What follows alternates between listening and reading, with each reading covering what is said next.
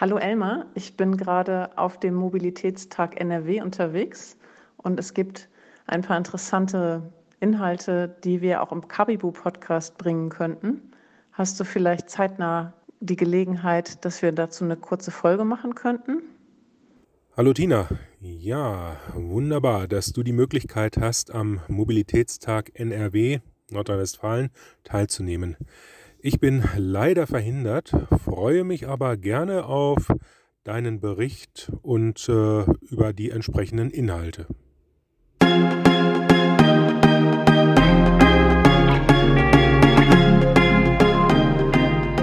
Herzlich willkommen beim Carbibu Podcast von cargobikebusiness.com. Alles rund um den gewerblichen Einsatz von Cargo-Bikes. Vom professionellen Fahrzeug samt Ausstattung über Microhubs und Mobilstationen bis zur effizienten Nutzung und Skalierung. Mit Tina Schwarze und Elmar Kress.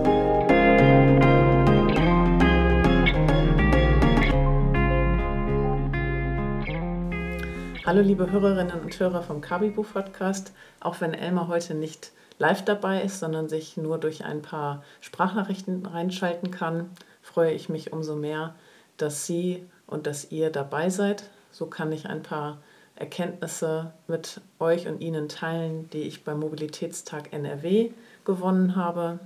Diese digitale Fachkonferenz des Bündnisses für Mobilität des Ministeriums für Umwelt, Naturschutz und Verkehr Nordrhein-Westfalen fand jetzt noch ein paar Tage vor Weihnachten statt und entsprechend äh, haben wir überlegt, dass wir das hier nochmal einschieben und die angekündigte Folge rund um Last Mile City Logistics ist dann die nächste Folge.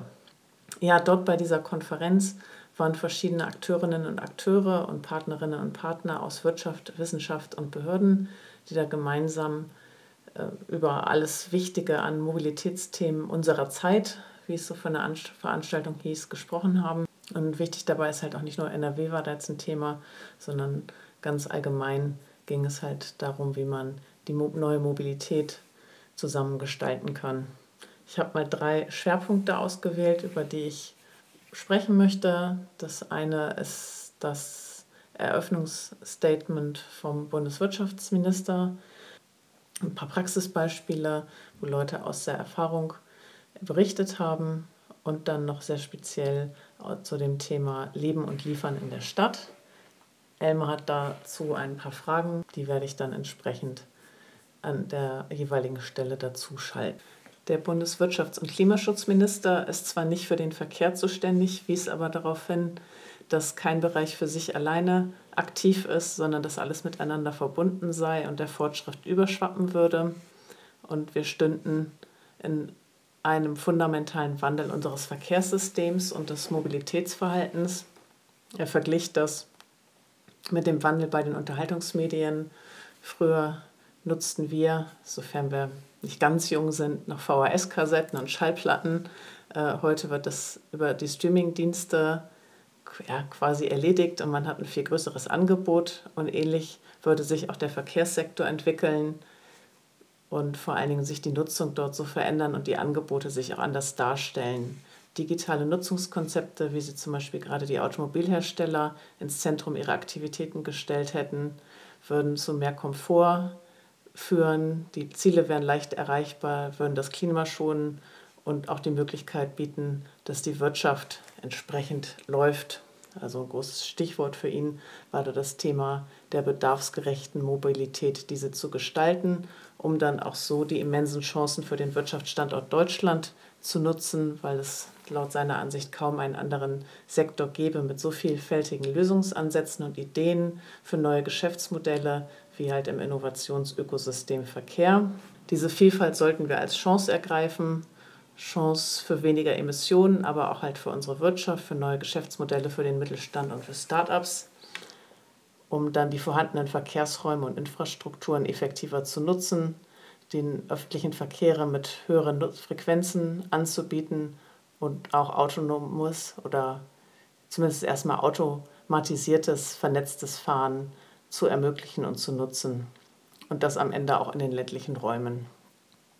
Auch dass Verkehrsträger und Routen optimiert werden und der Verkehrsfluss entsprechend verbessert wird und der Kraftstoffverbrauch entsprechend gesenkt wird. Das halt zu Lande, zu Wasser und in der Luft. Er sprach dann auch innovative Mobilitätslösungen an für diese passgenauen Angebote, wie zum Beispiel Ride Pooling oder auch On-Demand. Angebote und verwies darauf, wie wichtig es sei, kooperativ zu arbeiten, auch äh, gerade von der politischen Seite her, was das Zusammenarbeiten verschiedener Ressorts, aber halt auch Bund und Länder betrifft, aber dann auch insbesondere auch die Zusammenarbeit zwischen Politik und Praktikern.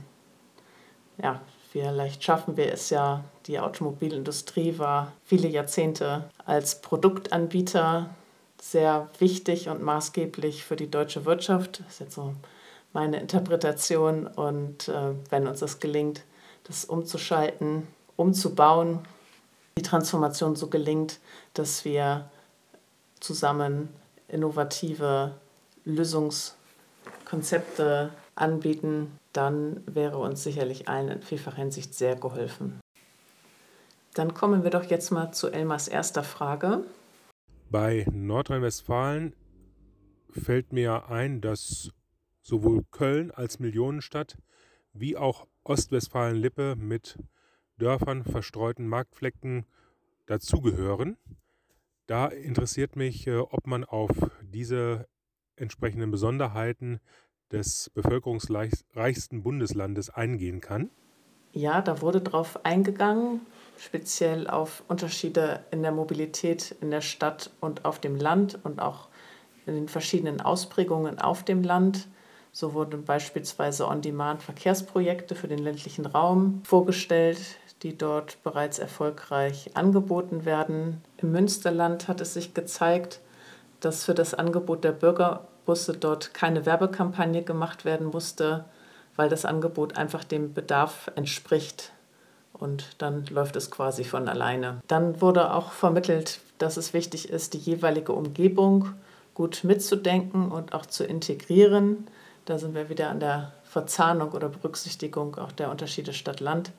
Und in einem Vortrag, zum Beispiel Amsterdam als der 15-Minuten-Stadt, wurden die Vorgehensweisen in Amsterdam und die Situation dort geschildert. Sie haben dort eine andere Mobilität im Fokus ihrer Aktivitäten, wollen den Autoverkehr stark reduzieren. Die Priorität ist dort auf den Fußverkehr, dann aufs Radfahren, dann auf den ÖPNV, dann folgen die kleineren Elektrofahrzeuge, dann die größeren Elektrofahrzeuge und erst dann kommen die größeren fossilbetriebenen Fahrzeuge, wobei sie halt auch neben den städtischen Verkehr auch den regionalen und den nationalen Verkehr einbeziehen. Das sieht man auch bei den sogenannten fünf Hub-Typen bzw. Mobilitätsstationen für die Personenbeförderung, die sie dort in Amsterdam oder im Großraum Amsterdam im Einsatz haben.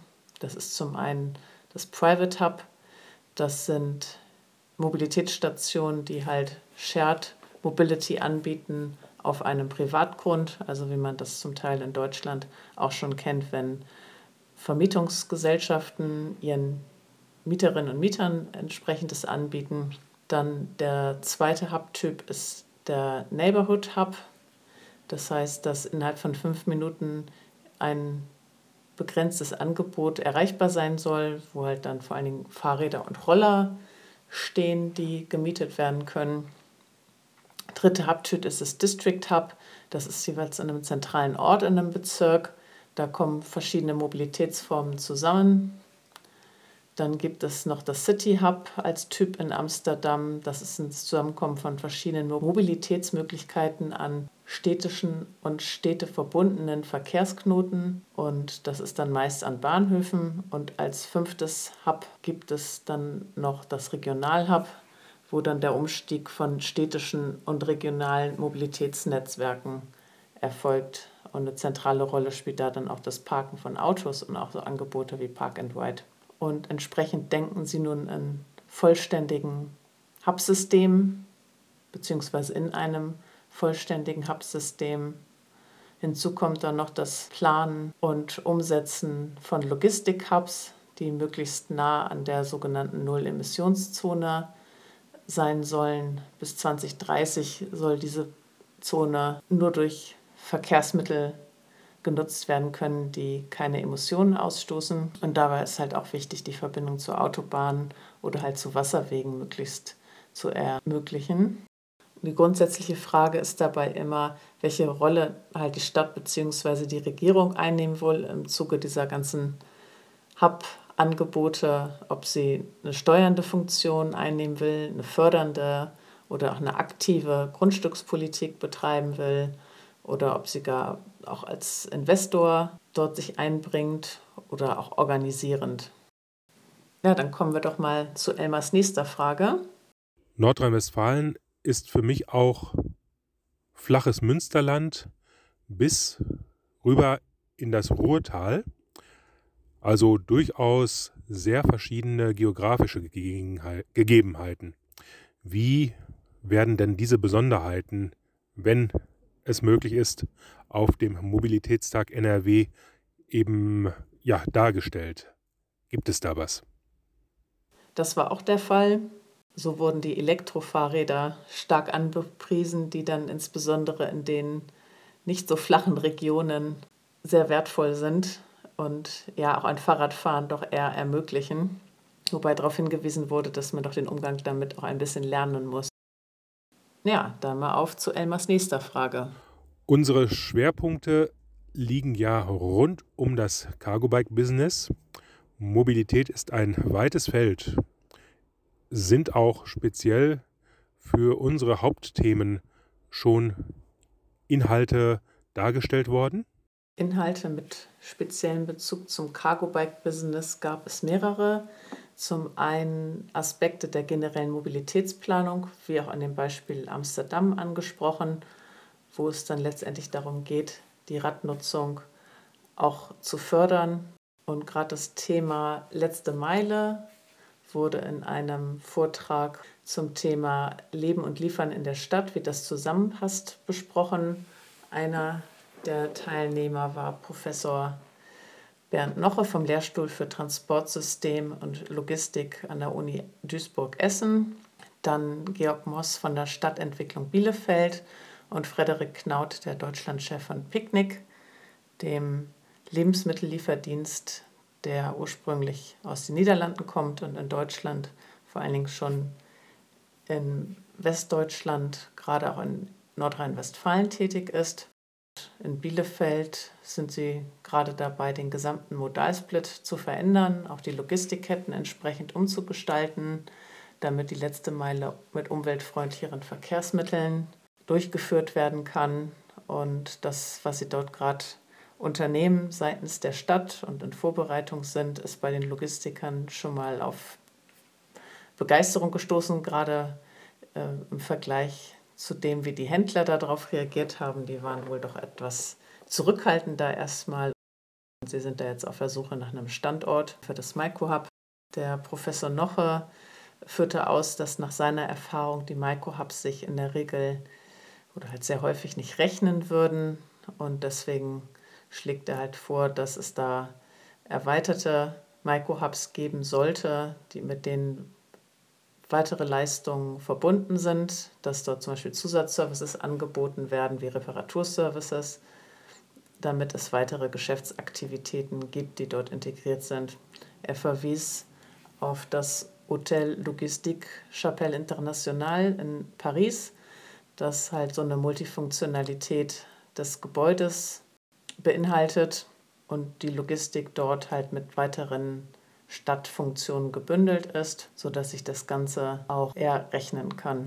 Picknick schafft es, die letzte Meile so zu gestalten, dass sie mit einer Lieferung 16 Haushalte nach dem Milchmann-Prinzip beliefern. Das heißt, dass sie entsprechende Straßenzüge auswählen und äh, diese zu einer bestimmten vorgegebenen Zeit anfahren und die Kunden entsprechend sich einen Lieferslot nicht so individuell auswählen können, sondern dass ihnen halt der entsprechende Lieferslot angeboten wird, wann halt das Fahrzeug bei ihnen vor Ort ist. Sie sind damit jetzt schon in 60 Städten aktiv, haben 1300 Elektrofahrzeuge im Einsatz, dort auch ein eigenes Fahrzeug entwickelt, das halt schmaler ist damit der Verkehr auch weniger behindert wird. Also durch diese ganze effiziente Bündelung und noch zusätzliche Aspekte wie zum Beispiel automatisiertes Packen gelingt es ihnen halt, dass sich die letzte Meile für sie so gestalten lässt, dass sich das Ganze vom Gesamtangebot her rechnet. Ja, dann ging es in der Session um die Vorteile davon, regionale Produkte anzubieten, das äh, auszubauen und dann auch entsprechende regionale Micro-Hub-Konzepte zu verfolgen. Wie schon gesagt, oft in der Kombination, dass diese Micro-Hubs dann auch Service Points sind, damit sich das alles rechnet. Und ja, wichtig sei halt auch, dass es da die Ideen aller braucht, um eine entsprechende Bündelung hinzubekommen. Ja, als Resümee nehme ich für mich zum einen mit, dass die Bedarfsorientierung doch sehr entscheidend ist für erfolgreiche Angebote. Das heißt, es gilt dabei, die Bedarfe zu erkennen. Als Teil der Versorgungsleistung muss dieser Bedarf ermittelt werden und die Prozesse müssen es hergeben, dass jedes Mal in einem gewissen Umfang darauf individuell agiert werden kann, zum Beispiel bei den On-Demand-Bussen, nachdem, wo sie hinbestellt werden oder auch bei der Lebensmittelbestellung bzw. Lieferung. Also dass man nicht so generell äh, den Bedarf via Marktforschung ermitteln kann und sein festes Produktangebot definieren kann, sondern dass quasi bei jeder einzelnen Transaktion in einem gewissen Maße die Bedarfsanforderung ermittelt werden muss und berücksichtigt werden muss. Dann, dass es einen Erfahrungsaustausch unbedingt braucht an den konkreten Maßnahmen oder über die konkreten Maßnahmen und Herausforderungen, dass das gegenseitige Verständnis der verschiedenen Stakeholdergruppen sehr, sehr wichtig ist, um halt entsprechend sein Angebot, was man halt einbringt in eine Lösung, besser miteinander verzahnen zu können. Und ja, was hier leider so ein bisschen gefehlt hat, also es war kein gemeinsames Vorhaben aus verschiedener Stakeholder-Sicht vorgestellt worden, sondern es war halt immer nur eine Stakeholder-Gruppe aus, die halt das Angebot vorgestellt hat. Das war's dann in dieser Folge zum Mobilitätstag NRW. Beim nächsten Mal geht es dann auch wirklich um die angekündigte Folge zu den Last-Mile-Lösungen. Dann wird Elmar auch wieder im direkten Gespräch mit dabei sein. Ich freue mich, wenn ihr, wenn Sie uns Feedback geben, damit wir den Podcast weiter verbessern können. In den Show Notes gibt es die entsprechenden Links, wie man uns kontaktieren kann und auch den Link zu unserem kostenlosen und unverbindlichen Potenzialcheck. Über diesen können Unternehmen, Organisationen und Kommunen für sich ermitteln, wie sie überhaupt oder noch mehr vom Cargo Bike Business profitieren können. Abonnieren Sie, abonniert ihr gerne den Podcast und dann bedanke ich mich fürs Zuhören und freue mich aufs nächste Mal. Tschüss. Vielen Dank und auch auf Wiedersehen von mir. Bis zum nächsten Mal.